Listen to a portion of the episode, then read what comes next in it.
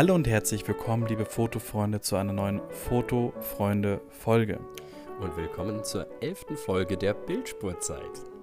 Wir sind wieder da und wir sprechen heute über ganz verschiedene Themen. Wir haben negative Digitalisieren mit im Gepäck. Wir haben viel Mittelformat mit im Gepäck aus deinem letzten Urlaub und Schweres Gepäck. Mhm. Und wir haben auch noch ein paar Dinge über Kamerareparatur und handliche Kameras für den Urlaub, weil da haben wir ja jetzt auch ein bisschen Erfahrung damit gesammelt. Kleiner Hinweis, es wird sicher keine Mittelformatkamera sein.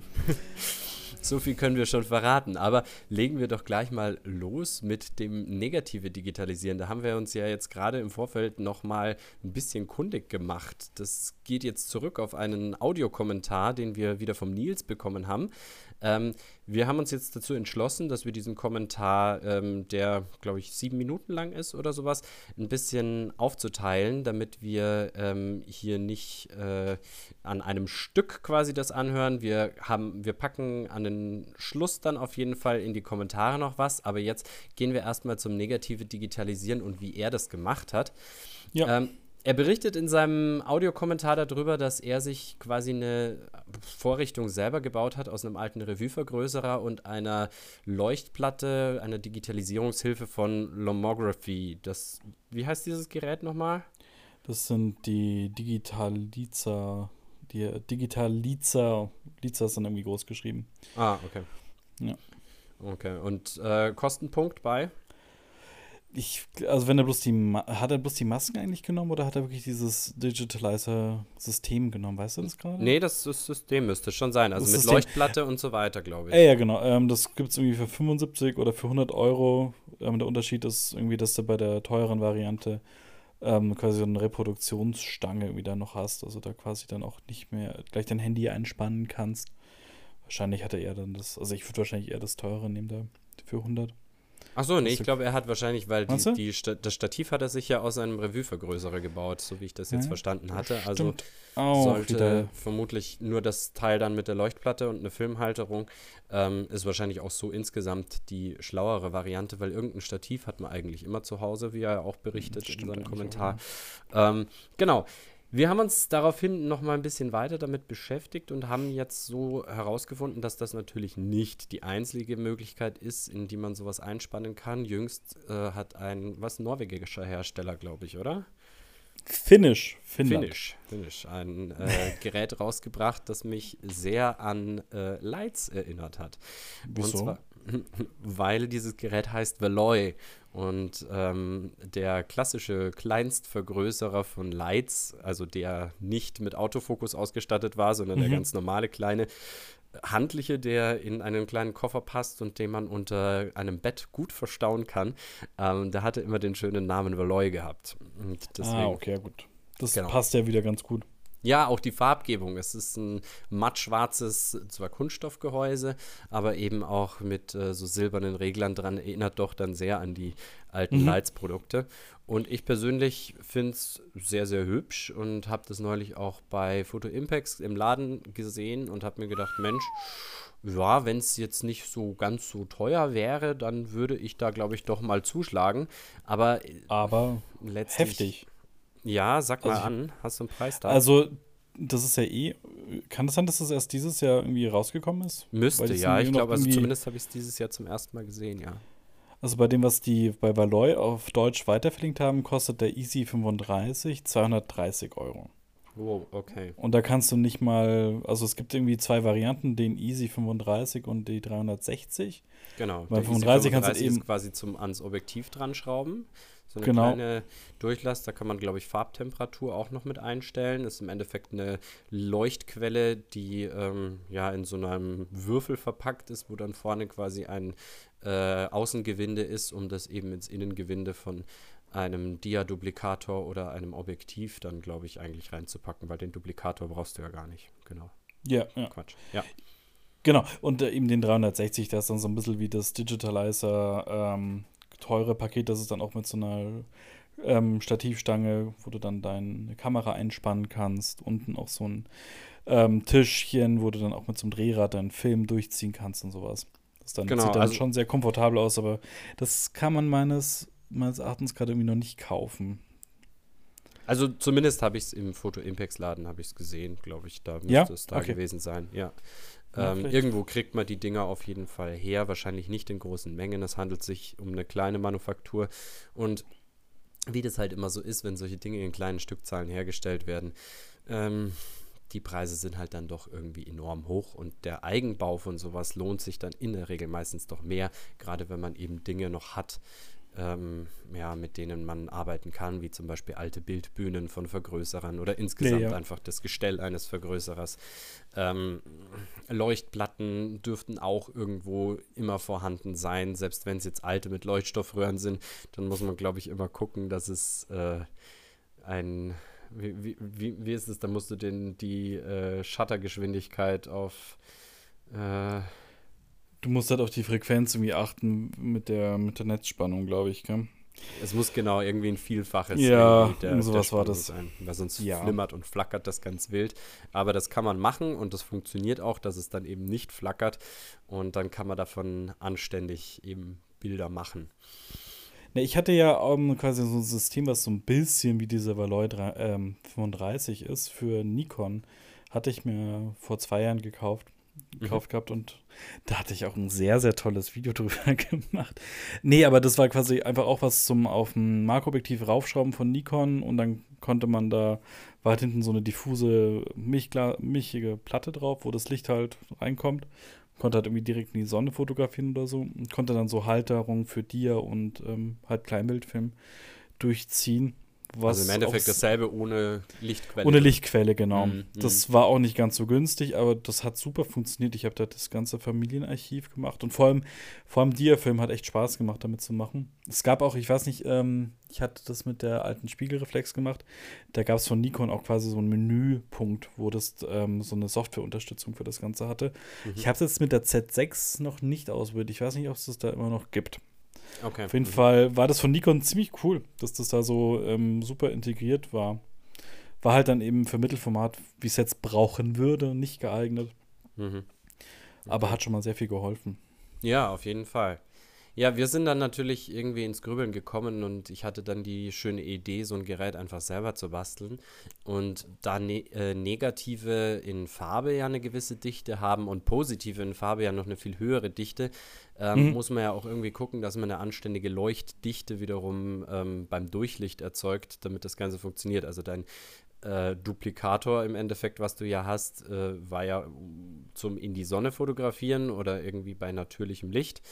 Ähm, und für die Zwecke, die man natürlich drinnen machen kann, besonders reines, besonders weißes Licht für wenig Geld zu bekommen, eignen sich natürlich alte Blitzgeräte hervorragend. Natürlich Mhm, kann klar. man da nicht einfach direkt durchblitzen, weil die, äh, die Röhre, die Elektronenröhre, die sich da entlädt, natürlich sonst einen äh, Abdruck auf dem Bild erzeugen würde. Aber wenn man das Ganze über eine Diffusorkammer beziehungsweise vielleicht auch sogar über eine Ulbricht-Kugel regeln würde, dann müsste man an sich eigentlich ganz saubere Bilder hinbekommen.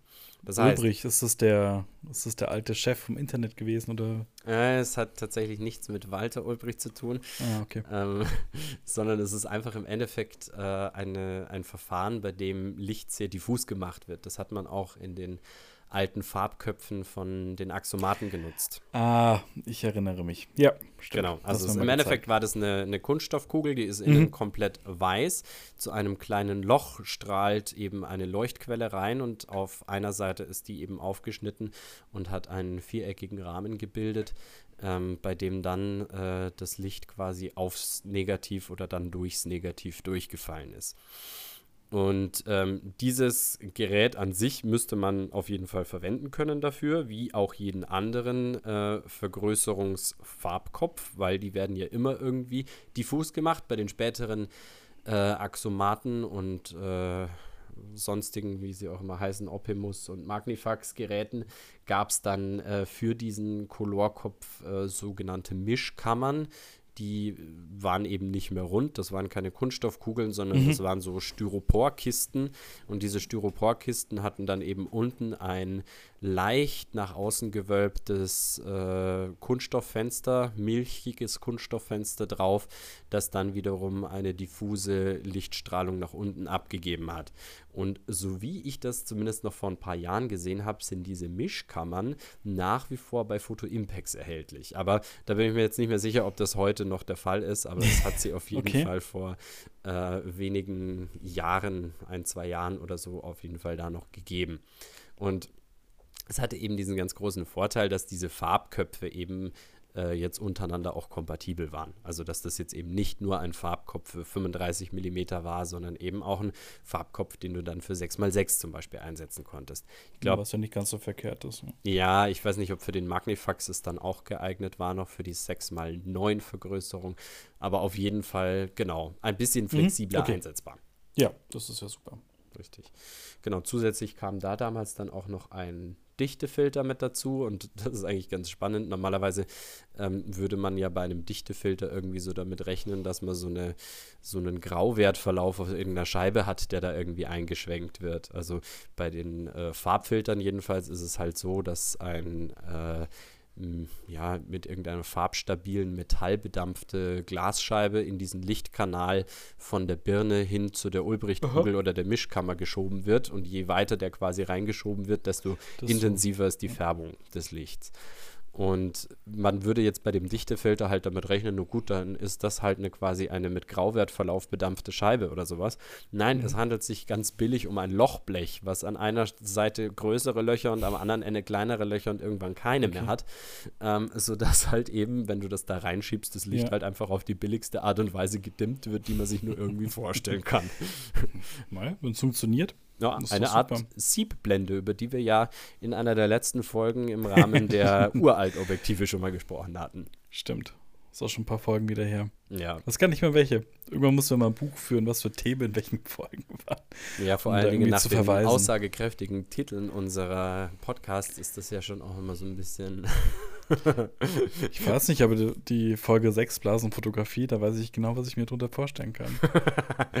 das war so ein bisschen eine Verzweiflungstat, nachdem wir so gemerkt hatten, ach, der Podcast davor ist nicht so gut gelaufen, wie wir uns das erhofft hatten. Und dann haben wir uns gedacht, na gut, Sex sells und haben einfach hier ähm, diesen reißerischen Clickbait-Titel genommen. Aber es hat funktioniert. Das ist, das ist die Folge, wo das war mit dem, mit dem äh, Fokus, weil Blasen, ähm, mit dem Blasenfokus, ähm, Fokus, mit dem Swirly Bouquet. Ja deswegen Blasen. Ich, also ich, ich kann Folge. mich schon noch erinnern und das dass es da um das Meyer Optik Trio Plan gegangen ist, aber ähm, jetzt haben wir zu viel verraten. All die Leute, die es noch nicht gehört haben, werden sich die Folge jetzt aber anhören. Das ist doch umso spannender jetzt geworden, weil jetzt wurden sie richtig so gecatcht mit dem. weil Meyer Optik Trio Plan hat, das ist doch super toll. Ja, ist es auf jeden Fall. Keine ja. Frage. Ähm, immer noch ein großes Desiderat in meiner Sammlung. Ganz genauso wie eine funktionierende Meopta Flexaret immer noch ein großes Desiderat ist. Und das bringt mich äh, zum zweiten Thema dieser Folge. Ähm, mhm. Auch hier hatte der Nils eine äh, kleine Geschichte über eine Rollerflex, die er mal repariert hat und hat äh, da eben ein bisschen was berichtet. Das trifft aber leider auf meine Flexaret nicht zu. Das mhm. Problem bei meiner Flexaret ist halt, dass das Objektiv ja mit dem Zentralverschluss verbunden ist. Also das ist ja. quasi so ein Bauteil, so wie man sie eigentlich von der alten Faltbalkenkamera oder sogar eigentlich noch von den alten Plattenkameras her kennt. Also das hat sich ja relativ lange so durchgezogen. Bei der ja, Vera ja. ist es dann schon zum Beispiel nicht mehr so. Da ist dann das Objektiv dann vor den Verschluss gewandert und dies sind zwei getrennte Teile, damit man eben die Objektive dann auch wechseln kann. Es hatte mhm. einige äh, konstruktive Nachteile dann gehabt, weil die Objektive halt dann eben einen besonders engen Durchlass passieren mussten, weil der Pressdorfverschluss hat ja nur so ein Fingerdick ungefähr Durchlass. Und dieser Durchlass, der musste natürlich ähm, ja möglichst schnell öffnen und möglichst schnell schließen, damit es eben keine Randabschattungen gab, damit es keine ja, Vignettierung ja. gab und gleichzeitig musste natürlich die Schnittweite von dem Objektiv äh, auch darauf angepasst sein, weil üblicherweise machst du so einen Zentralverschluss natürlich auf die Blendenebene drauf. Genau. Ähm, Wo war ich stehen geblieben? Bei der Flexaret, genau. Bei der Flexaret ah, fast. genau, und bei, bei dieser Kamera ist es halt eben auch so. Und die hat an mhm. zwei bestimmten Stellen ähm, eben einmal quasi den Aufzug. Es handelt sich um einen äh, Prontor-Verschluss. Und an der anderen Stelle hat sie quasi den Auslöser. Und mhm. da diese beiden Dinge aber im Gehäuse quasi integriert sind, ähm, muss quasi der Verschluss richtig quasi ins Gehäuse eingebaut werden, damit einerseits eben der Aufzug funktioniert, den du halt separat am Gehäuse einstellst und andererseits aber eben auch der Auslöser greift. Und das ist so eine kleine Millimeter-Tüftelei, bei der man halt wirklich gucken muss, dass man ähm, ja, nicht, nicht zu weit nach rechts und nicht zu weit nach links dreht. Und gleichzeitig hat man aber von hinten eben eine Kontermutter an diesem Objektiv nur. Also keine Verschraubung, die gerade nach vorne durchgeht, was wir ja bei der Vera noch zusätzlich haben, um das Ganze zu arretieren, mhm. sondern wir mhm. haben eben nur diese lästige eine Kontermutter. Das heißt, wenn das Ding richtig eingestellt ist und ich ziehe hinten die Kontermutter ein, dann verrutscht das Ding wieder ums Mühe und dann funktioniert es eben ja. wieder nicht mehr. Und das ist halt irgendwie eine Bastelei und irgendwie habe ich häufig auch schon den Eindruck gewonnen, ähm, dass es irgendwie gar nicht passt. Wenn der Aufzug geht, dann funktioniert der Auslöser nicht und umgekehrt. Und mhm. dieses mhm. ewige Hin und Her ist es, was mein, meine Reparatur dieser Kamera irgendwie äh, gerade so unmöglich macht und wo ich ehrlich gesagt keine Ahnung habe, wo ich da den Fehler zu suchen habe oder ob es einfach nur eine Tüftelarbeit ist. Keine Ahnung. Kannst du ja dem ähm, Wiener da mit beschäftigen oder meinst du, dass der dich da eher verprügelt und aus dem Laden wirft? Oh, ich weiß nicht, ich mag diese Kamera nicht. Warum kaufst du dir keine Rolleiflex? Das ist eine viel bessere Kamera. Ich weiß nicht. äh, ich, ich, muss sagen, ich weiß es nicht. Äh, hin und wieder mag er ja die Kameras, die man ihm bringt, aber so bei so Ostprodukten konnte ich ihn jetzt selten dafür erwärmen. Also das erste ja. Mal, dass ich äh, ihm eine Kamera gebracht habe, war eine Penti. Die hat er dann auch wieder hingekriegt, ähm, zumindest mhm. für ein paar Filme.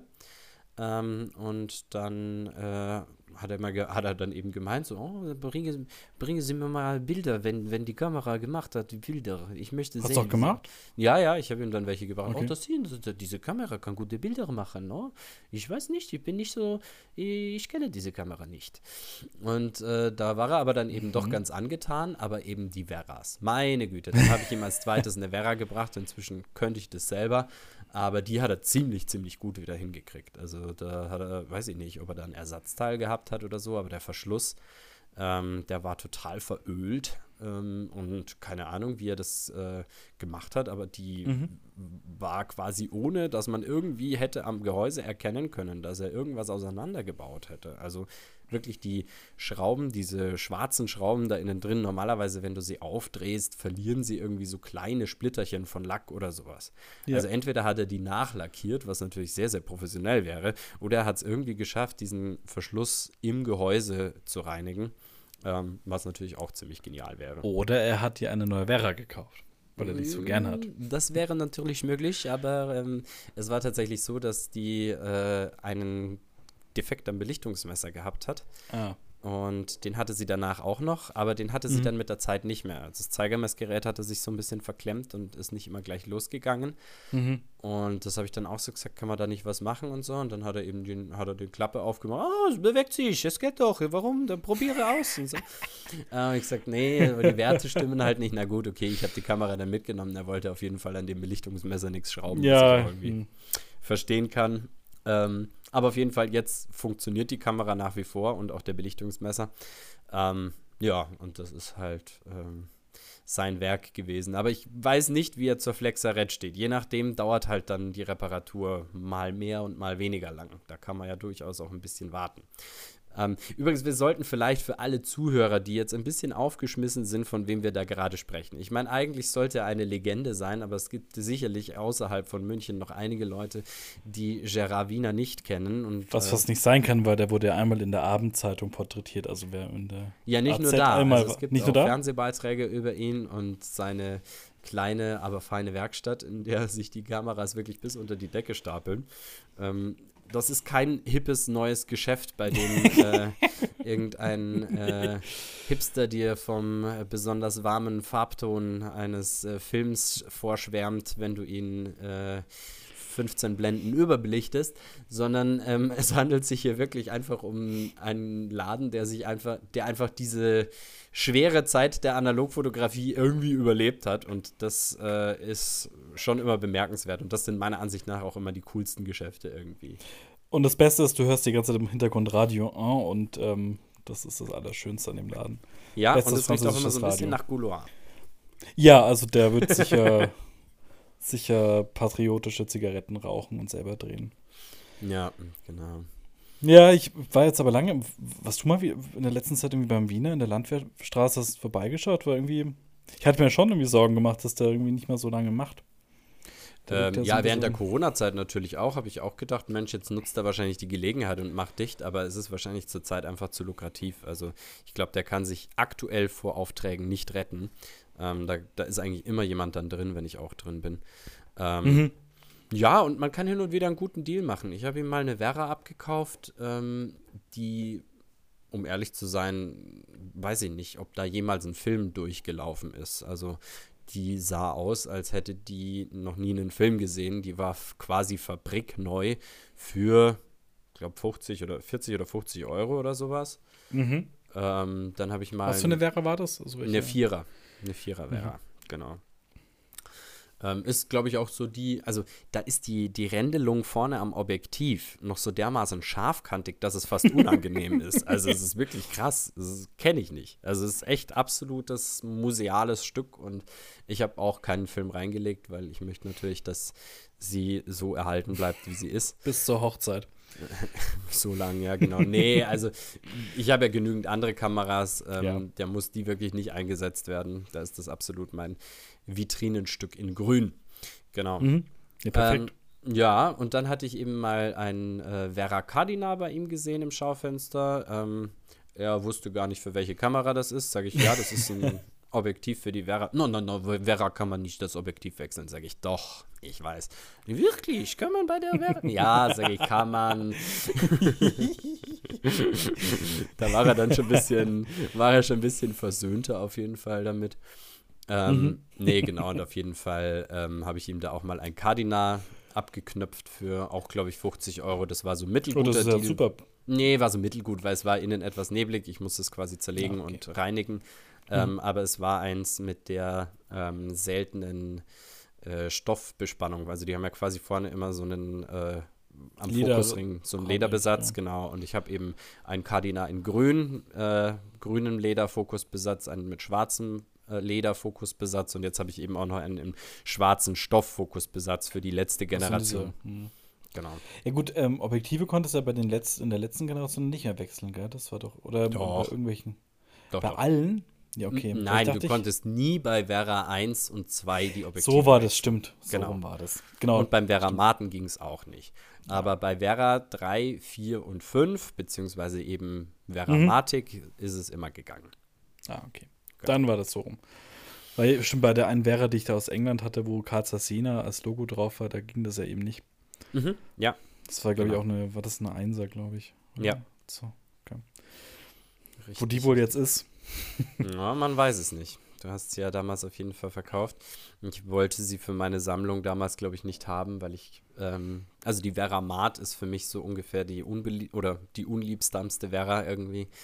Ja. Ähm, ich finde sie nicht schön und ähm, irgendwie auch nicht. Ähm, nicht praktisch. mal mit diesem besonderen Carl Zeiss Jena Logo drauf. Ja, ich meine, das ist schon spannend, weil ich meine, dass Carl Zeiss Jena quasi wirklich da drauf steht, ähm, war, soweit ich weiß, nur für bestimmte Exportmärkte möglich. Also es war quasi eigentlich nicht für die Westexportmärkte wirklich möglich glaube ich. Aber hatten wir nicht irgendwie so ein komisches, haben, hat sich nicht Zeiss irgendwie auch immer in England getroffen, um da ihre Streitigkeiten, also die beiden Zeiss, ja, noch irgendwie, immer in so England sich da getroffen. Ich, soweit war, ich mich erinnere, hast du die ja aus England gekauft, oder? Ja, die habe ich auch importiert und habe ja, ja, ja. noch schön Steuern drauf gezahlt, ich Trottel. Äh, Steuern und Importgebühren, irgendwas. Ja, wahrscheinlich ärgerst du dich jetzt darüber, dass du sie einst gekauft hast und ich ärgere mich jetzt dann wahrscheinlich bald, dass ich sie dir dann nicht damals abgekauft habe, weil es das besondere Stück ist, das in meiner Sammlung noch fehlt. Ähm, aber nachdem ich ja eigentlich nur Kameras sammle, die schön sind und auch praktisch, beziehungsweise zumindest eins von beiden, ähm, wollte ich diese Kamera auf jeden Fall nicht haben. Ja, verständlich. Nee, nee. Glaube ich, ganz gut, dass sie weggegangen Vor allem, ich glaube, ich habe sie ganz gut verkaufen können. Ja. Eben mit diesem total tollen Karl Zeiss Jena Aufdruck. Hm, ja, ja. Ich habe glaub sie hoffentlich als defekt verkauft. die. Ich habe sie hoffentlich als defekt verkauft. Wenn War sie auch defekt? War sie war auch defekt. Ja. Ja. ja, also da hat irgendwie der Verschluss gar nicht mehr. Ja, aber das sind so Sachen, die kann man in der Regel bei den Prestors wieder hinkriegen. Also die sind jetzt nicht so ein Hexenwerk wie zum Beispiel Penti-Verschlüsse oder so. Da geht immer gar nichts mehr. Okay. Genau. Aber ähm, wir, wir nähern uns äh, strammen Schrittes der Halbzeit und ähm, deswegen würde ich dich fragen, ob du einen Vinyl-Tipp der Woche hast. Das eigentlich so ein Running Gag, dass wir immer, wenn wir selber einen Tipp haben, den anderen erstmal fragen, ob, ob Äh, nein, also ich, ich, ich habe tatsächlich ich hab keinen. keinen. Ich könnte jetzt hier schnell zu meinem Plattenregal äh, linsen und Oh. mal gucken, ob ich da was finde. Ähm, Was hatten letzte Woche hatte ich noch irgendwie diese ähm, Urlaubslieder mit Adriano Cello. Hast du es eigentlich äh, jetzt mal angehört und wiedererkannt, nein. Azzurro? nein, ich habe es mir tatsächlich noch nicht angehört. Ich habe es vergessen. Nein, nein, nein, nein. Ich habe es vergessen. Nee, aber ich wenn du willst, kannst an du bis gern- zum nächsten Mal. Ja, das wäre schön. Wenn du willst, kannst du gerne rüberrennen, weil ich habe gerade, ich schaue gerade auch in meine Apple Music Bibliothek, Mhm. was ich so letztens neu gefunden habe, aber Nein, ich hätte Ähm, tatsächlich, ich hätte was. ja, ähm, komm. ich glaube, wir haben noch niemals Alpha Will ähm, in unsere Playlist aufgenommen. Kann das sein? Ähm, dadurch, dass ich den Namen Alpha Will auch nicht kenne oder zuordnen kann, nein, haben wir nicht. Okay, also ein deutsches Qualitätsprodukt, eine Band, die auch jüngst wieder von sich reden hat machen äh, Okay. lassen, re reden gemacht hat. Ach, du weißt schon. Reden, schreiben lassen. Von denen man Genau. auf jeden Fall zuletzt auch wieder gehört hat, weil sie eben eine ähm, Orchesterversion ihrer beliebtesten Synthie-Pop-Stücke ähm, haben interpretieren lassen vom Filmorchester Babelsberg, glaube ich. Ähm, Die sind unter anderem für Hits verantwortlich wie Forever Young und Ah. äh, Big in Japan und Sounds Like a Forever Melody. young, I will da da da forever. Ah ja, stimmt. Genau, und weil Forever Young für mich irgendwie ein bisschen zu abgenudelt ist und ich das irgendwie echt Mhm. nicht haben kann, ich mag diese Schunkellieder irgendwie nicht so. Ich mag mehr so die fetzigen Synthie-Pop-Hits der äh, 80er Jahre. Würde ich tatsächlich ähm, zu Big in Japan tendieren. Das war auch das erste Lied, was ich von denen gehört habe und ich war hin und weg damals und ähm, habe mir gleich alles gekauft, was mir auf sämtlichen Flohmärkten in die Finger fiel von ihnen und war jedes Mal wieder sehr, sehr begeistert. Ja, Ich kann mich erinnern, du hast dann bei mir mal, bist mal vorbeigekommen und hast, glaube ich, eine Single dabei gehabt, irgendwie mit Big in Japan. Kann das sein? Mhm, ja, das kann sein, ja. Stimmt, stimmt, stimmt. Ich kann mich, ich kann mich doch erinnern. Aber Und wir haben versucht, aus Flaschendeckeln und Filmdosendeckeln irgendwie einen Single-Puck für deinen Plattenspieler zu basteln. Ja, stimmt. Hat doch auch halbwegs gut funktioniert. Hm, würde ich jetzt so nicht sagen. Also die Platten haben doch alle etwas geeiert. Und ich würde tatsächlich dir dringend empfehlen, dir sowas mal anzuschaffen. Ja, aber ich höre nicht so oft Singles. Also, ja, stimmt nicht. schon. Du bist mehr so der LP-Typ, gell? ja. Ja, nee. Aber ich glaube, du hast mir irgendwie so ganz viele komische Schlager ähm, aus den 70er Jahren irgendwie dagelassen auch. Ja, Ähm. ja, irgendwo muss ich meinen Müll ja auch abladen. Dann kann ich mir die endlich anhören, wenn ich so einen total tollen Adapter hätte. hey, geht doch nichts über Marais Mathieu. Naja, Marie Mathieu ist ja was ganz Also, das ist ja was ganz was anderes. Die kann man ja ganz gut hören. Meiner Meinung nach. Na, wenn du meinst. Ähm, naja, dann sind sie ja bei dir auf jeden Fall gut aufgehoben, diese Platten. Auf jeden Fall. Ähm, nicht so gut auf. Ah ja, ich habe eine kurze, kurze Geschichte, die ich dir noch gar nicht erzählt habe. Ähm, meine Drohne ist. Äh, ich habe, äh, wollte, sagen wir, fangen wir so an. Ich wollte beim Urlaubsort eine schöne Abendaufnahme von der Strandpromenade machen mit den Lichtern, mit den Menschen. Einfach eine gute Stimmung aufnehmen. Mhm. Habe ich die Drohne gestartet, bin hochgeflogen. Zwei Sekunden später war die Drohne weg. Meine Dro ich habe meine Drohne. Das ähm, Meer hat meine Drohne mitgenommen. Ich habe. Äh, das war wirklich, Alter. Oh nein. Ich hätte nicht, ich hätte echt nicht gedacht, dass das passiert, aber die Drohne, ähm, irgendwie plötzlich war GPS weg, dann ist die Drohne in so einen komischen ATTI-Modus gegangen, wo auch die Höhe nicht mehr gehalten wird. Die ist einfach wie ein Stein ins Meer. Na, hast du sie da wieder rausfischen können, oder? Nein, weil das natürlich, es war um 20 Uhr irgendwas. Ich wollte halt so diese Abendstimmung Ja. haben und normalerweise, die fliegt ja gut nachts. Ähm, bin ich natürlich gleich rein. Ich habe die natürlich nicht gefunden. Dann am nächsten Tag habe ich es nochmal versucht, bin da rumgetaucht. Ich habe die nirgendwo gefunden.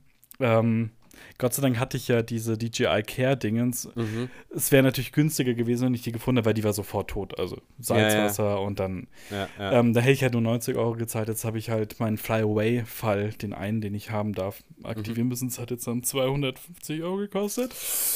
Gott sei Dank habe ich die Daten davor gesichert. Ich war so froh. Ich hätte mich viel mehr geärgert, glaube ich, wenn ich jetzt die Daten verloren hätte. Aber mhm. wirklich zwei Tage davor habe ich die Drohnenaufnahmen von, von Elber, die ich davor gemacht habe, Gott sei Dank aufs ähm, rübergezogen gehabt.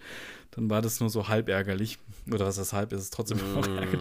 Vor, vor, man denkt immer, es gibt so viele Leute, denen mit Drohnen was passiert, wo die dann sagen, so, jetzt ist schon die dritte Drohne. Und ich dachte mir so, warum? Das ist doch gar nicht so schwer. Aber mittlerweile mhm. ist es auch die dritte Drohne. Ja, ja, eine habe ich ja auf dem Gewissen. Aber ja, ja ich meine, in den 80er Jahren hat sich Juliane Werding gefragt, woher kommt das Salz im Meer? Ja, ähm, woher kommt der ganze Plastikmüll im Meer? Felix hat ihn dort versenkt, würde ich sagen. Das, das, war aber auch mit die größte Motivation, die auch noch zu finden, weil irgendwie das wäre auch, schei ist auch scheiße. Aber ja, vor allem, nicht, weil da halt irgendwie auch so Akku dran ist, ne? Ja, ja, das ist echt nicht geil. Aber ich habe die beim Teufel nicht gefunden. Irgendwie hm. auch den, den Ort halt einfach nachts zu finden, wo sie wirklich abgestürzt ist, ist mega schwierig, weil so Distanzen abschätzen. Das ja, die wird bestimmt irgendwo angespült. Irgendwer zieht ich sie da schon ja. raus. Ja, ja. Ich denke auch. Und in äh, wenigen Wochen werden wir ein Restoring äh, total äh, destroyed äh, Drohne-Video auf äh, YouTube ähm, finden.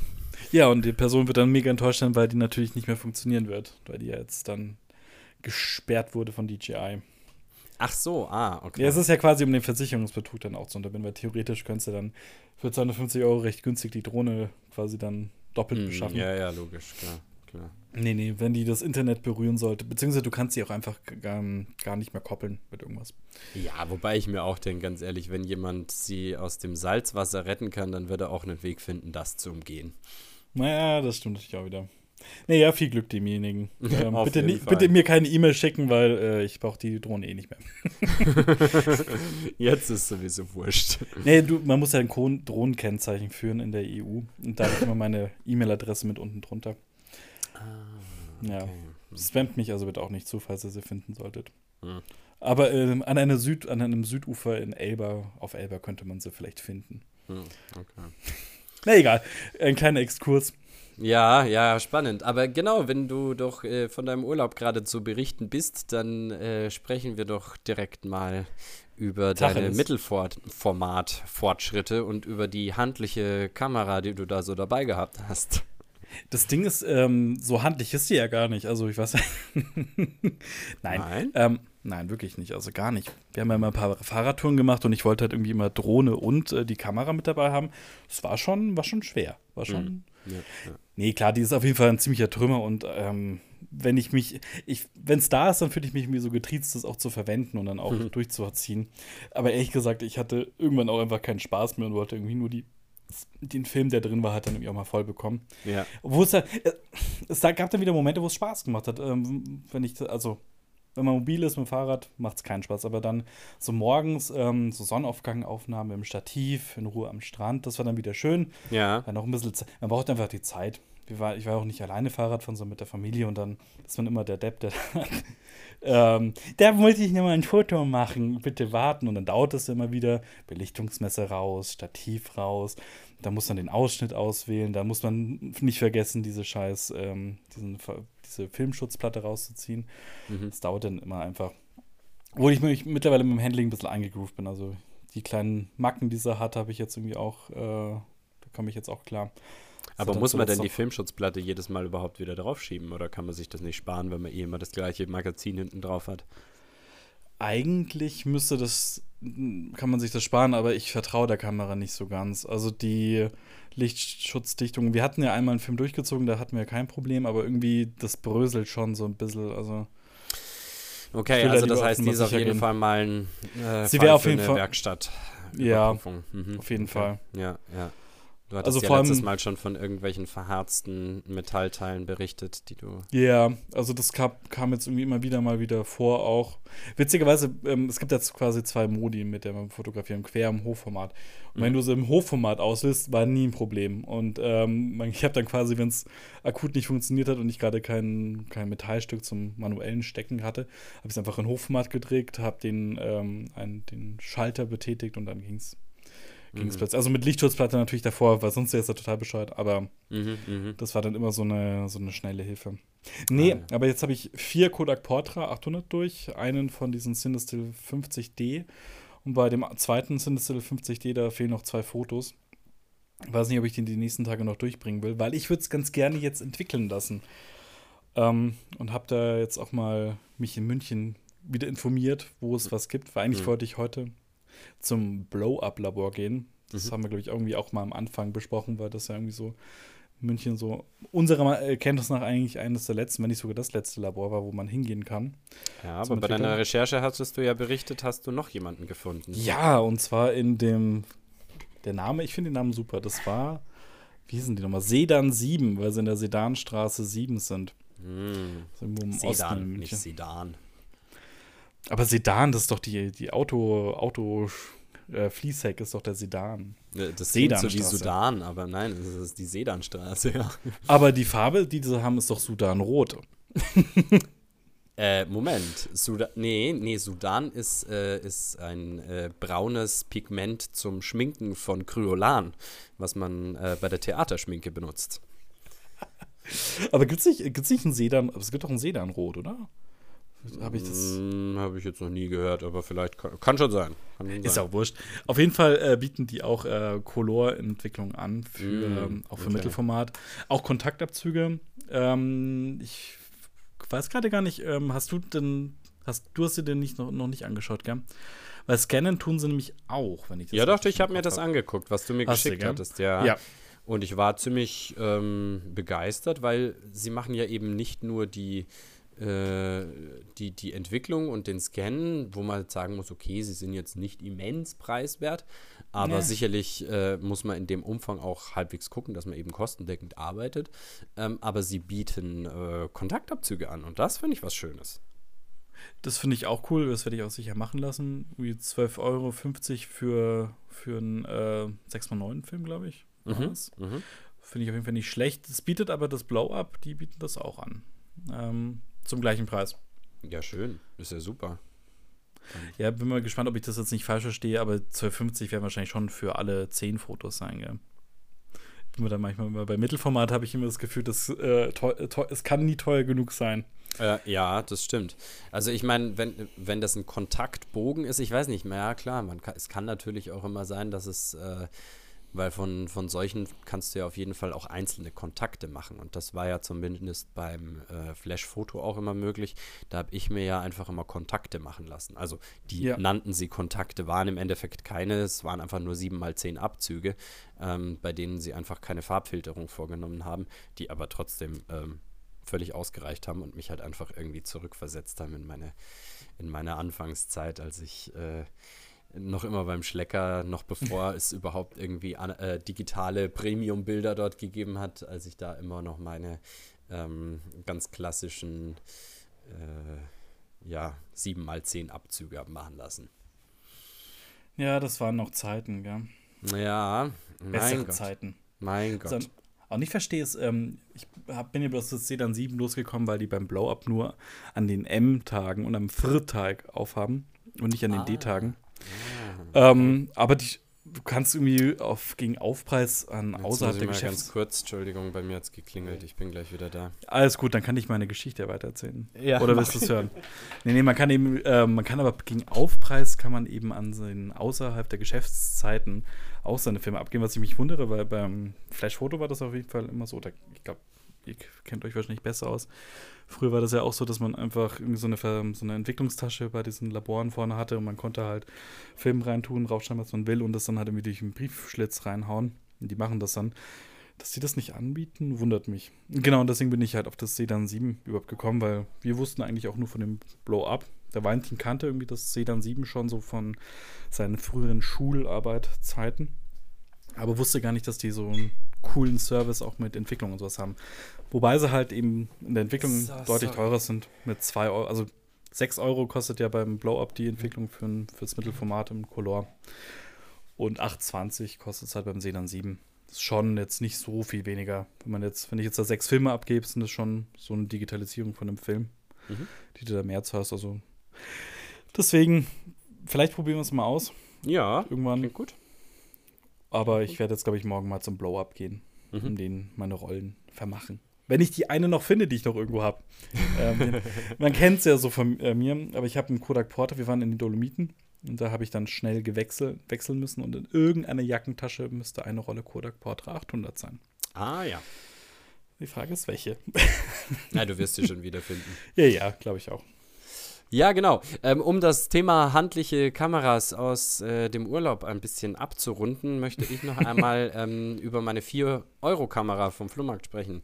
Ich habe mir ja eine Minolta 500 SI am Flohmarkt für äh, 4 Euro gegönnt. Ich war da ziemlich happy, weil ähm, da ist dann nämlich irgendwie so ein so ein, so ein Typ dann irgendwie so gekommen und ich habe mir halt auch noch andere Kameras an einem anderen Stand angeschaut ja. und so und der hat halt dann irgendwie so ein bisschen rumgespackt und hat dann irgendwie so gemeint so, ja, er hat gerade voll den guten Deal gemacht und so und so, ja, ja, schön, mhm. so mal herzeigen und so und dann hat er mir halt auch irgendwie so eine Minolta XG Schlag mich tot gezeigt, also auch irgendwie mhm. so ein Modell, was zwar noch irgendwie silber-schwarz war, aber trotzdem irgendwie insgesamt, glaube ich, schon ein rechter Plastikbomber war.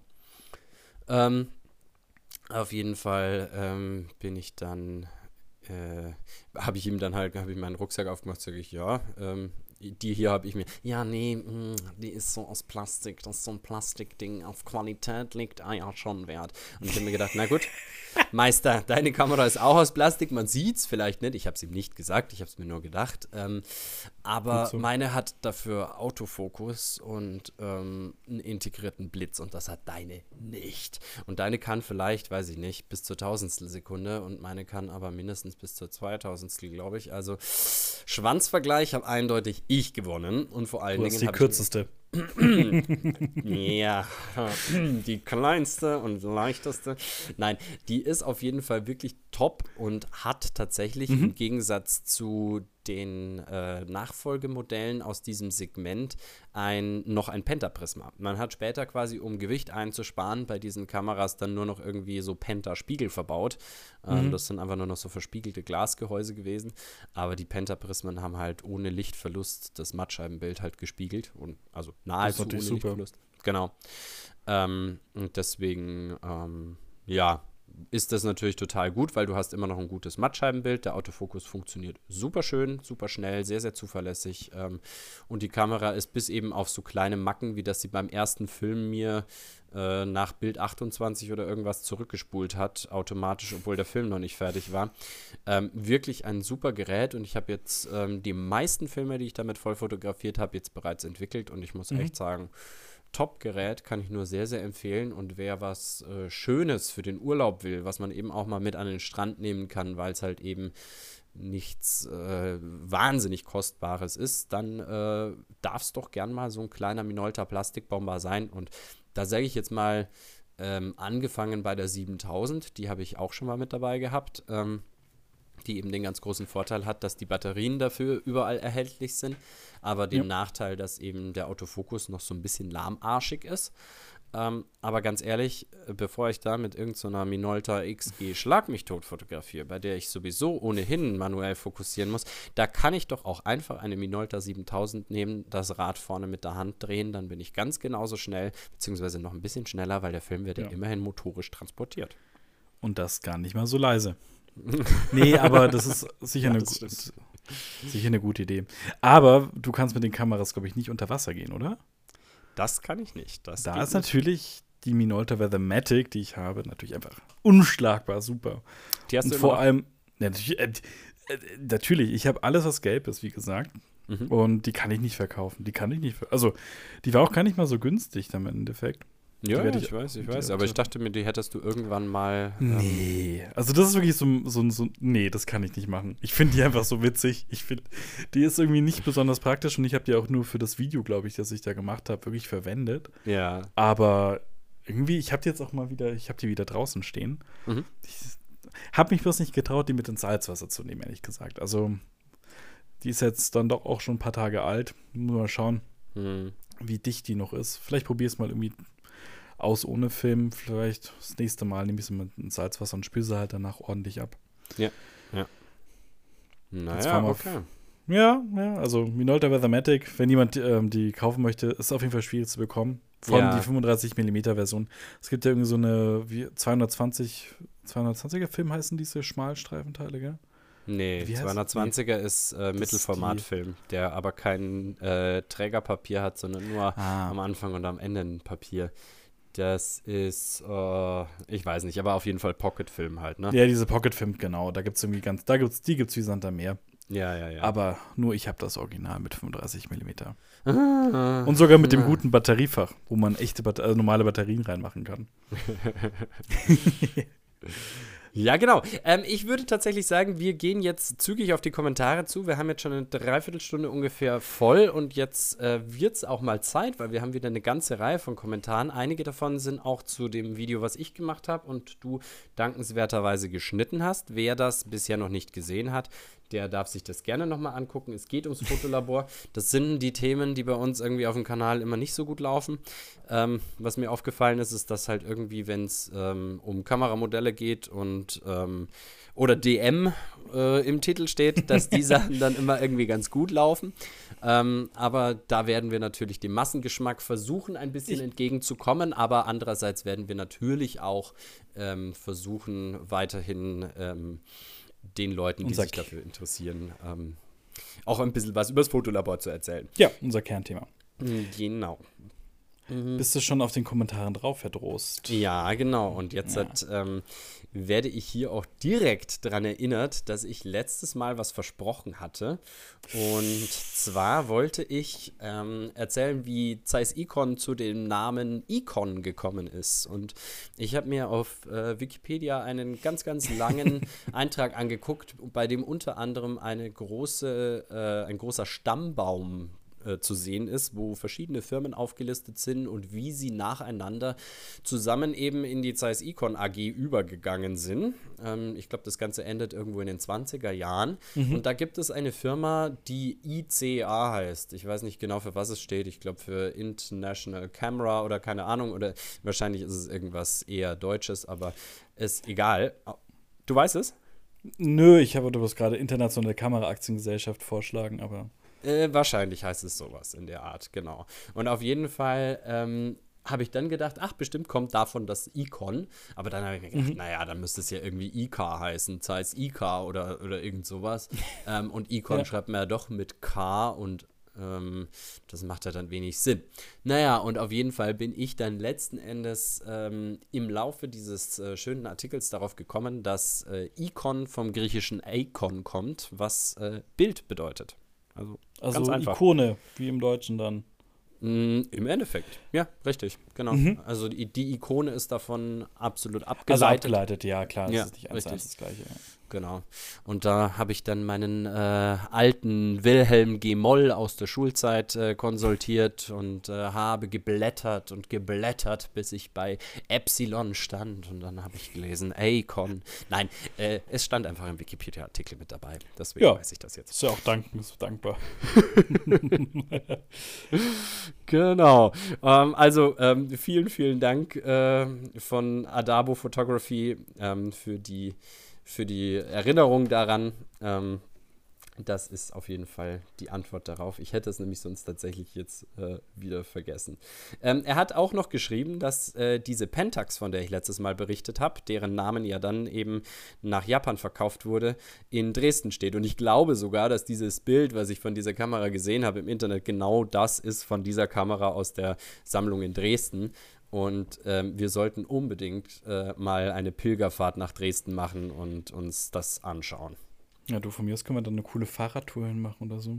Ja, das wär's doch. Das habe ich schon mal Mhm. gemacht. Das war richtig schön. Also so von, äh, ich weiß nicht, wo sind wir gestartet? In Plauen sind wir gestartet. Dann sind wir, oh, ich weiß gar nicht mehr, wie wir gefahren sind. Wir sind dann irgendwie äh, Zwickau, Chemnitz, Dresden, Meißen, irgendwie so, so da. Mhm. Und irgendwo waren wir noch in der, in der, in Lutherberg-Wittenstadt. Ähm, und ja. Also, äh, wa was äh, tatsächlich äh, so die am wenigsten schöne Stadt, finde ich, auf diesem Weg war, weil sie irgendwie so geschniegelt und gebügelt war. Das war irgendwie. War okay. Ja, das war so irgendwie im Lutherjahr, glaube ich, oder kurz danach, Okay. nach dem Lutherjahr. Und da war alles irgendwie schon so geschniegelt und gebügelt und ich wollte ein bisschen Ostflair. war's aber und schon im- Warst du schon mal davor in Wittenberg? Das ist doch schon immer, also ich finde Wittenberg immer wieder so ein Sommernachtstraum im Osten. Ein Sommernachtstraum. Ich finde das Ja, irgendwie, irgendwie ja. ein bisschen zu steril, diese Stadt. Weiß nicht. Ja, vielleicht. Ich mag ja auch München sehr. Ja, ja, schon auch. Also ich glaube auch zum Leben. Es ist was anderes, aber ich finde halt doch, dass, dass so Zwickau irgendwie. Der Osten soll ein bisschen dreckiger sein als der Westen, oder was? Nein, aber es ist. Oh, ja, jetzt, jetzt, jetzt vergaloppiere ich mich. Nein, aber ich wollte einfach ein bisschen romantische Ruinen und nicht geschniegelt Okay. und gebügelte Stadt haben. Aber sie sind ja auferstanden aus Ruinen, also. ja, Egal. ja, ja, ja. Hm, Zuletzt eingeschlafen in Ruinen. genau. Nee, super. Die ganzen Schön. Schlafschafe da oben. Oh, uh, jetzt ist gefährlich. Nee, machen wir mal weiter mit den Kommentaren. mhm, mhm. Ähm, wir haben von Klaus wieder ein Herz bekommen. Und Wir ein, haben viele Herzen bekommen. wir haben auch so ein komisches Herz vom Tom bekommen. Irgendwie so mit einem äh, Schweizer einem Ein Kreuz. in der Schweizer. Herz, ja, stimmt. Schweizer Herz, oder? ja, ist das was? das stimmt. Tom, was kann ich? Kommt der Tom aus der Schweiz? Nee, ist doch sicher so ein, der war doch irgendwie aus Berlin oder so, gell? bin mir jetzt gerade nicht mehr hundertprozentig sicher. Ähm, genau, ähm, aber der erste Kommentar, den haben wir nämlich tatsächlich hier noch übersehen. Und zwar, ähm, Gott, jetzt bin ich wieder überfordert mit dem Namen. Mach If Failed. Oder? Meinst du den? Ja, March, Failed. Marchy Failed. Irgendwie so. Oder? Ja, genau. Ja, Ähm, glaub, er hat sich gefreut, dass wir überzogen haben und ähm, die Chancen stehen ganz gut, dass wir das heute auch wieder schaffen. Ähm, Ja, leicht. leicht. Genau, und er hat nochmal äh, über die äh, überzogenen Preise bei Negativfilmen gesprochen und dass es eben zwischen den Händlern eben große Unterschiede gibt. Und das ist mir auch aufgefallen. Also ähm, ich habe ja letztens ähm, bei Photo Impacts, also beim vorletzten Mal, Farbfilm gekauft. Und der einzige Farbfilm, der halbwegs preiswert zu haben war, ist der Kodak Pro Image 100 gewesen. Und diesen Farbfilm wollte ich mir dann damals da holen. Den gibt es im Fünferpack für 50 Euro, sodass quasi eine Rolle Film 10 Euro kostet. Naja, ist ja eigentlich ganz okay für so einen Farbfilm. Ähm, lasse ich mir das schon mal eingehen. Bei Schwarz-Weiß-Film ähm, sind wir ja auch längst in diesen Breitengraden irgendwie unterwegs, solange wir da irgendwie Ja. was Anständiges wollen. Aber wir kommen ähm, doch auch noch mit äh, niedrigeren Preisen dann daher. Jetzt habe ich aber vorgestern beim Rossmann ein bisschen Glück gehabt und habe Dreierpack Gold für 20,99 das Stück bekommen. Ergo kostet mich ein Film jetzt 7 Euro. Ähm, Was mittlerweile super günstig ist. es ist wirklich so. Ich meine, erinnerst du dich noch, als der Kodak Gold Pack noch 7 Euro gekostet hat? Als die das drei, ja. Und äh, äh, nein, daran wirst du dich nicht mehr dran erinnern, aber ich erinnere mich noch dran, als der Kodak Gold Pack 7 Euro gekostet hat und ich das als unverschämt teuer empfunden habe. Schließlich hat der Müller ja einen Fünferpack für 3 Euro gehabt. Nein. Fünferpack für. Dr- Aber die gleiche Rezeptur, also das gleiche, also. Ja, weiß ich nicht. Das kann auch altes Aquamaterial gewesen sein, was da drin Okay. war. Auf jeden Fall, die, die Bilder sind immer sensationell gut geworden. Also das Krass. war, ja, ja, das, das war so in der Zeit, als Und ich so in der 11., Euro 12. fünf Klasse gewesen bin. Und da habe ich auf so Partys dann immer irgendwie so fünf Filme oder so verschossen. Da habe ich immer irgendwie und einen nach dem anderen durchgezogen und immer halt geblitzt, schön gegen die Decke. Und die Bilder Ja. sind auch richtig geil geworden. Und habe die dann halt irgendwie wieder beim Drogeriemarkt entwickeln lassen. Und dann hat man wieder irgendwie so ein bisschen was gehabt. Und die Bilder schaue ich mir nach wie vor heute gerne an. Ähm, bin, ich, bin ich sehr happy. Bin nur ein bisschen traurig, dass ich damals eben nicht mehr zugeschlagen habe, sonst ähm, hätte ich wahrscheinlich jetzt das Geschäft meines Lebens gemacht. Ja, aber Genau. trotzdem, 2099 ist ja gefühlt ja wieder gut. Finde ich okay. Und wenn wir jetzt davon ausgehen, dass wir eben beim äh, Fotocotti zum Beispiel ähm, für roundabout 10 Euro äh, Scans und äh, Entwicklung bekommen, dann würde ich sagen, sind wir bei roundabout 20 Euro für 36 Bilder ähm, ganz gut aufgehoben eigentlich, würde ich sagen. Ja, was mich auch erstaunt hatte, war, ich habe ja den Kodak Portraits im Sauter gekauft und dachte immer, der wäre eigentlich ein bisschen teurer. Mhm. Aber der war günstiger als der Photo Impacts. Also ich habe 20 Euro für einen Portrait im Sauter bezahlt und bei Photo Impacts kostet der gerade 21,15 Euro. Hm, okay, okay. Ist auch neu. Also, was aber auch nicht schlecht ist, weil dann kriege ich den Film zum guten Preis sofort. Ja, Ist auch nicht verkehrt. Da bleibt Nee. uns der Sauter vielleicht noch länger erhalten. Obwohl, ich glaube nicht, dass der unbedingt Probleme hat ähm, im Umsatz. Ich glaube, das ist ganz okay. Nee. Also ja, ja.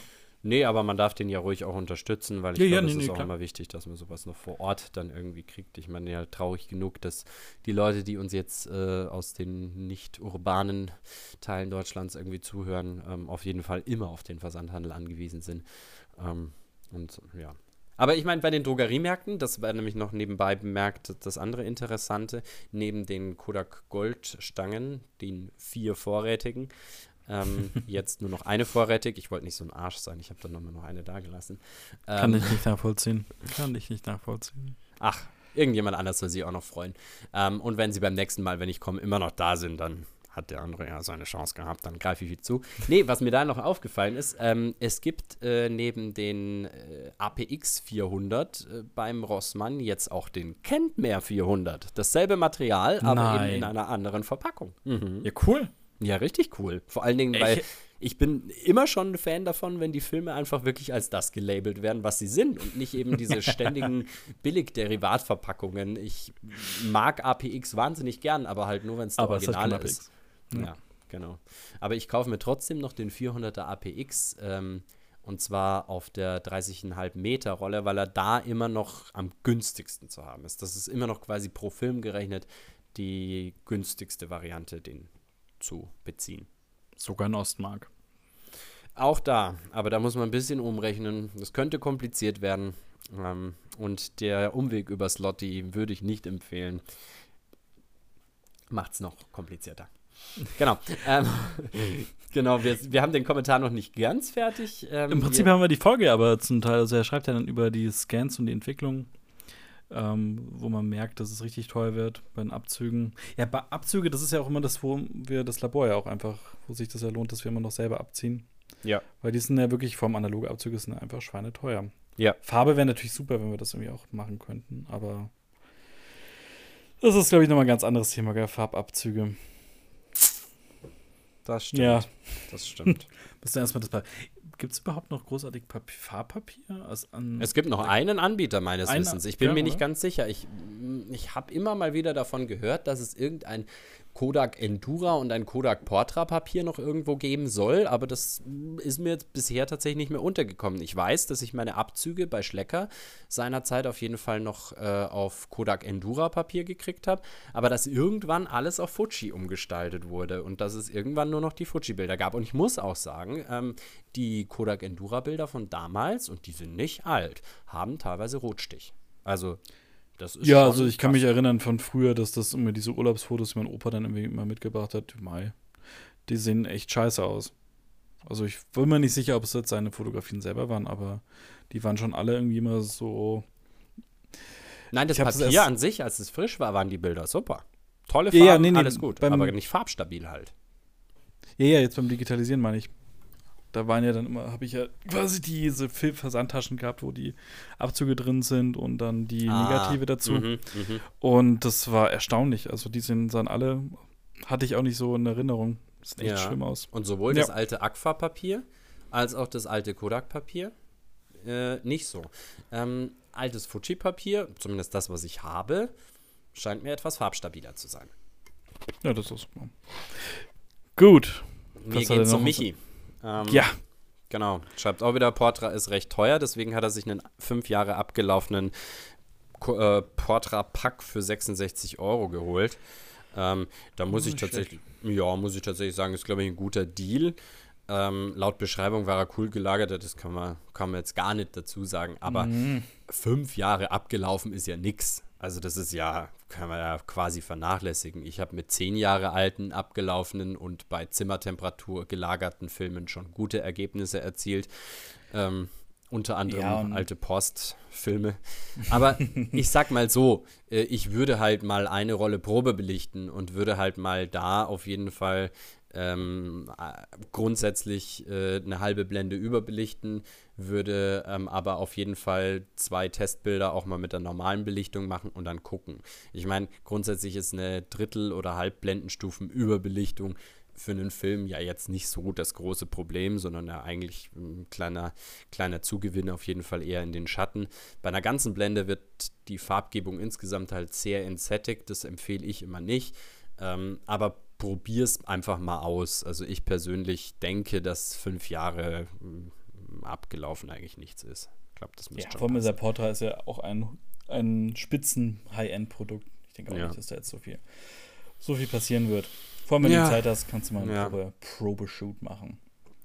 Nee, genau. Und außerdem tröstet er mich, er hat seine Porsche CR5 geschrottet. Genauso wie ich eben meine Praktika, meine neue. Ach Gott, ich weiß es ja auch nicht. Herrgott, also ich brauche jetzt einfach mal eine vernünftige Praktika L, irgendwas. LCL, LTL, ist mir scheißegal. Irgendwas, was einfach funktioniert und wo man mit vielleicht ein bisschen Spaß haben kann. Ich habe nämlich jetzt diese eine, ähm, hier habe das Objektiv dran geschraubt, steht im Regal und ich gehe immer wieder dran vorbei und denke mir, naja, mhm. also irgendwie hm, ein bisschen schick sieht sie ja dann doch aus. Naja. Gibt es eigentlich auch eine LTE-Variante? Oder äh, natürlich 5G, um Gottes Willen, ja.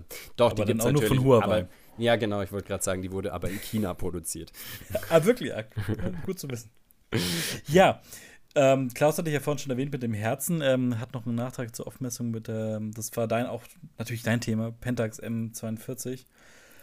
Der ist anscheinend auf der Stirnseite des Objektivs ein kleiner Metallquader und Du hast dich ja gefragt, wie das mit dem Einschrauben gleich funktioniert, bei dieser Methode mit dem. Genau, genau. Mhm. Da schreibt er eben, dass, dass auf der Stirnseite des Objektivs ist ein kleiner Metallquader, der dann beim Einschrauben den sehr kleinen Schieber direkt am Kameragewinde mitnimmt. Okay. Ja, das ist eine, genau dasselbe natürlich wie bei diesen Bajonettverschlüssen im Endeffekt. Ne? Also bei den mhm. äh, äh, Nikon-Kameras gibt es ja dann quasi bei den AI-Objektiven ist ja dann auch irgendwie so ein Schieber dabei, da greift er ja auch irgendwie in das Objektiv-Blendenrad mhm. äh, irgendwie ja. ein. Ich, so ähnlich stelle ich es mir zumindest vor, ich weiß es nicht. Man konnte das mit den M42-Sachen jedenfalls nicht so ganz einfach lösen, weil ja da nicht so ganz klar war, wie sie stehen. Also so, man konnte sie ja ein bisschen fester oder weniger fest irgendwie schrauben und dann wäre die Blendenwertübertragung halt nicht oder hätte die nicht mehr so ganz gepasst. Wie sie das wiederum gelöst haben, kann ich jetzt äh, nicht sagen. Aber so habe ich es jetzt jedenfalls irgendwie verstanden. Genau. Mhm. Ähm, du, du, hast noch jede Menge äh, Liebe gekriegt in den Kommentaren und zwar zum, zum Video. letzten Video. Genau, da haben einige Leute dir Herzen geschickt. Ähm, der Johannes von Extra Queer Photography hat dir ein Herz geschickt und äh, der Stefan aus Ulm hat dir ein Herz geschickt und ähm, dann hat der Colonel Dance dir noch ein Herz geschickt und ich glaube, das war es jetzt fast. Genau. Und dann gab es aber auch noch einige andere Kommentare, wo ich mich irgendwann mal hinsetzen muss und die beantworten. ja. Es ist nicht so, dass wir uns nicht über diese Kommentare freuen. Ganz im Gegenteil. Ähm, ich freue mich da sogar wahnsinnig drüber, aber ich bin unglaublich undiszipliniert im Antworten auf Kommentare. Ich hoffe, das nehmt ihr uns nicht übel. Und ähm, diese wörtlichen oder, oder mündlichen Beantwortungen von euren Kommentaren sind natürlich auch immer ähm, eine Möglichkeit, die für uns auf jeden Fall schön ist, weil wir sie ein bisschen mehr ausführlicher machen können, ohne dass wir uns da die Finger wund tippen. Ich habe jetzt auch noch mal kurz auf Instagram geschaut. Wir hatten ja letzte Woche auch ein, ähm, hat der Flosto noch sich bedankt fürs Beantworten seiner Frage. Ah, schön. Nett. Das ist doch auch mal schön. Ja, auf jeden Fall. Und ähm, wir sollten jetzt am Schluss ähm, auf jeden Fall noch den Kommentar vom äh, vom Nils, Nils, einblenden. Genau, ähm, der hat nämlich noch was über seine Pentax äh, erzählt und wie er ähm, da mit den Objektiven da umgegangen ist. Das ist jetzt der Teil, den wir euch auf jeden Fall hier jetzt an den Schluss noch mit dranhängen. Den restlichen Teil haben wir ja zumindest paraphrasiert und schon behandelt, sonst wäre das hier einfach zu lang geworden. Genau, jetzt danken wir euch auf jeden Fall, dass ihr bis hierher zurück zurückgehört habt. Zugehört, zugehört habt. Wieder genau. zugehört habt.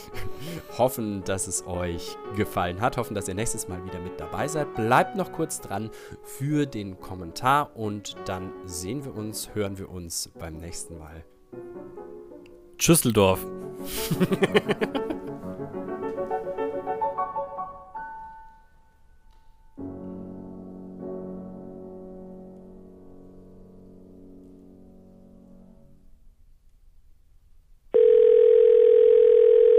Und dann noch einen kleinen Nachtrag zum Thema Pentax LX. Gibt es Neuigkeiten?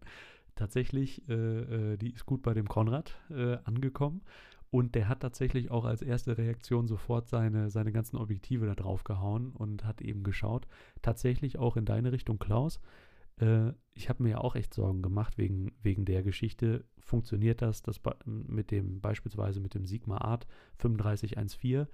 Aber tatsächlich, die Hoffnung hat sich erfüllt, nämlich das Objektiv, natürlich kann man dann eben die Blende nicht steuern, aber meine, mein, mein Gedanke, meine Hoffnung war, wenn, sie, wenn das Objektiv an die Kamera gesetzt wird, dass das Objektiv dann bei Offenblende ist und nicht bei geschlossener Blende. Und tatsächlich ist das Objektiv auf Offenblende, was natürlich gerade für die Astro-Einsatzzwecke, wofür es unter anderem gedacht wird, dann super, super, super gut nutzbar ist. Ne? Weil da will, soll, sollen die Objektive schließlich auf Offenblende genutzt werden. Und das macht dann einfach wunderbar viel Sinn. Das funktioniert einwandfrei. Und äh, ja, ich bin sehr, sehr gespannt. Also die Ergebnisse von, von den Astro- äh, Astro-Neuseeland-Sachen, da wurde schon, der Konrad hat schon bei mir angemeldet, dass die Filme bei mir auf dem Tisch landen werden. Ich werde dann gucken, dass ich die äh, mit meiner Jobo CPE 2 und dem Vena-Entwickler, den ich noch hier habe, dass ich das äh, vernünftig hinkriege. da muss ich dann tatsächlich mal gucken, dass ich da ein bisschen, ein bisschen besser auf die, auf die Gradzahlen achte als sonst. Ja, vielleicht das Glas Wein mal zur Seite stellen. Naja, naja, naja, mal gucken, wie das wird. Aber ich freue mich extrem falls da irgendwas äh, Brauchbares bei rumkommt, werde ich mal berichten. Ja, in diesem Sinne, ich freue mich auf den nächsten Podcast und euch alles Gute und natürlich immer gut Licht. We're sorry, your call cannot be completed as dialed. Please check the number and dial again. This is a recording.